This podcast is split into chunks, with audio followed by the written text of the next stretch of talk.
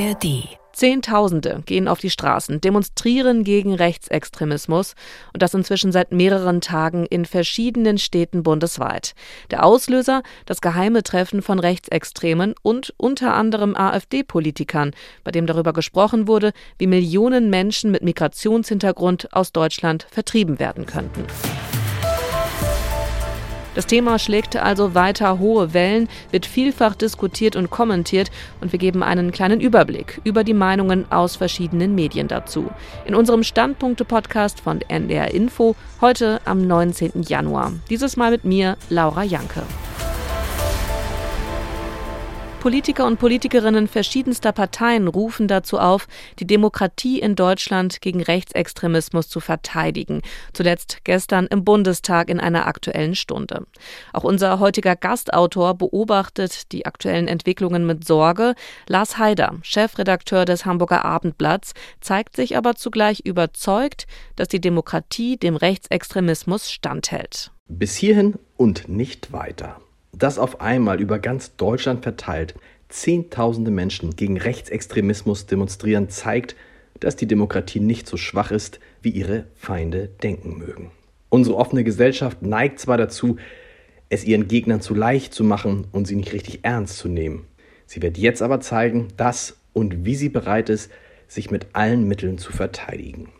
Denen, die glauben, in der Bundesrepublik die Demokratie, den Rechtsstaat und alles, was damit zusammenhängt, einschränken oder in Teilen gar abschaffen zu können, sei gesagt, vergesst es. Ja, einige der Entwicklungen, die wir gerade erleben, erinnern an das, was vor knapp 90 Jahren passiert ist. Und trotzdem wird unser Land nie wieder so sein wie damals. Dafür ist die Mehrheit der Menschen demokratisch zugefestigt. Übrigens so gefestigt wie in wenigen anderen Staaten dieser Welt.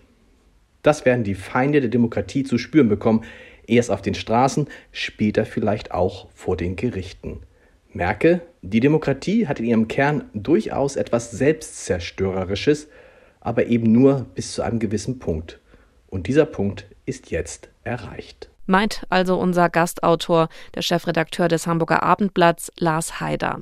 Ähnlich beeindruckt von den Demonstrationen ist der Südkurier aus Konstanz und dass die Gesellschaft sich offen wehrt, hält die Zeitung für wichtiger als Debatten über Parteiverbote. Dort also, wo sich die AfD gefunden und radikalisiert hat, formt sich nun Widerstand gegen jene Politiker, die in weiten Teilen die Demokratie und ihre Werte aushebeln wollen. Wie ermutigend und in der Sache viel wirksamer als ein Parteienverbot, das der AfD am Ende doch nur eine Möglichkeit bieten würde, sich in der Opferrolle vermeintlich Verfolgter zu suhlen. Nachhaltiger ist die Form des gesellschaftlichen Protestes auch deshalb, weil AfD-Mitglieder und solche, die sich von deren Parolen angezogen fühlen, durch ein Verbot nicht einfach verschwinden würden.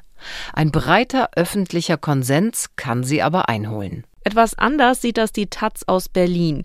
Sie meint, es sollten alle Hebel in Gang gesetzt werden, die zur Verfügung stehen. Ob Verbot und Grundrechtsentzug ein Teil davon sein werden, entscheiden im Rechtsstaat, noch haben wir ja einen, die Gerichte. Weit vor deren Urteilen ohnmächtig zu erstarren, hilft niemandem.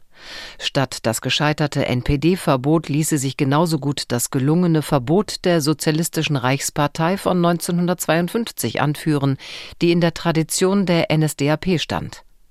Diese ist 1933 legal an die Macht gekommen. Genau deshalb gibt es heute doch die Möglichkeit, Parteien zu verbieten und Grundrechte Einzelner einzuschränken. Wieso sollten sie nicht auch mal gegen rechts genutzt werden? Das Grundgesetz wurde schließlich nicht zum Selbstzweck eingeführt, sondern nach der größten politischen Katastrophe der Menschheit.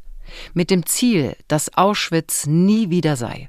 Kommen wir jetzt zu einem anderen Thema und zwar zu einem neuen Gesetz, das die Ampelregierung auf den Weg gebracht hat und das gestern vom Bundestag beschlossen wurde. Schärfere Regeln für Abschiebungen. Das Gesetz sieht im Kern vor, dass abgelehnte Asylbewerber auch tatsächlich schnell abgeschoben werden und nicht vorher untertauchen. Die neue Osnabrücker Zeitung hat da ihre Zweifel und sie wirft der Politik falsche Versprechen vor. Realistischerweise betrifft das Gesetz am Ende pro Jahr vielleicht einige hundert Menschen, die zusätzlich in Gewahrsam kommen, um sie anschließend außer Landes zu bringen. Das wird Deutschlands Überforderung in Sachen Migration nicht lösen. Teile der Regierung erwecken hier falsche Erwartungen.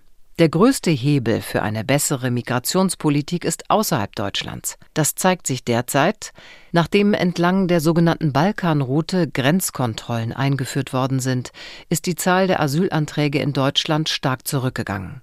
Der Bundestag kann noch so wohlklingende Gesetze erlassen, am Ende muss die Europäische Union eine gemeinsame Antwort darauf geben, wie ihre Migrationspolitik aussehen soll. Für die Kieler Nachrichten braucht es weitreichendere Reformen, vor allem auch innerhalb Deutschlands. Wenn es unbürokratische Wege gäbe, um nach Deutschland zu kommen und hier zu arbeiten, würden viele Ausländerinnen und Ausländer diese statt des Asylsystems nutzen. Darauf ist Deutschland auch angewiesen. Bis 2030 fehlen dem Arbeitsmarkt wegen der Abwanderung der Babyboomer-Generation in das Rentensystem sieben Millionen Arbeitskräfte. Diese Lücke lässt sich nur mit Hilfe von Arbeits- und Fachkräften aus dem Ausland schließen. Doch die Einwanderungsverfahren sind viel zu kompliziert, die Anforderungen zu hoch und die Visastellen sind überlastet. Neben einer konsequenten Migrationspolitik braucht es also auch eine ambitionierte Politik zur Anwerbung von Arbeits- und Fachkräften. Und das waren die NDR Info Standpunkte für heute. Morgen geht's weiter mit der nächsten Ausgabe und neuen Themen und Meinungen aus verschiedenen Medien. Natürlich könnt ihr uns auch gerne jederzeit abonnieren, zum Beispiel in der ARD Audiothek. Bis zum nächsten Mal und einen schönen Freitag wünscht Laura Janke. Ein Podcast von NDR Info.